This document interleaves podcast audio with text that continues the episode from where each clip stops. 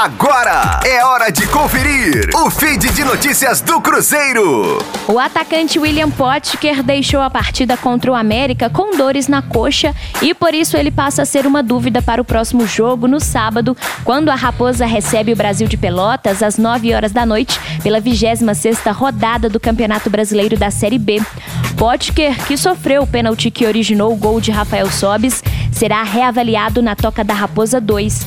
Ele vem sendo uma das principais peças do técnico Felipão e caso Potker não tenha condições de encarar o Brasil de Pelotas, o Cruzeiro terá a volta do atacante Marcelo Moreno, que cumpriu suspensão diante do Coelho. E contra o Brasil de Pelotas, o Cruzeiro também tem outros problemas, viu vários jogadores pendurados. Além de Potker, Adriano e Ramon, que já estavam no jogo contra o América, quem também entra em campo no próximo sábado pendurado é o atacante Rafael Sobis, o goleiro Fábio e também o zagueiro Manuel. Rosane Meirelles com as informações do Cruzeiro na Rádio 5 Estrelas. Fique aí! Daqui a pouco tem mais notícias do Cruzeiro. Aqui, Rádio 5 Estrelas.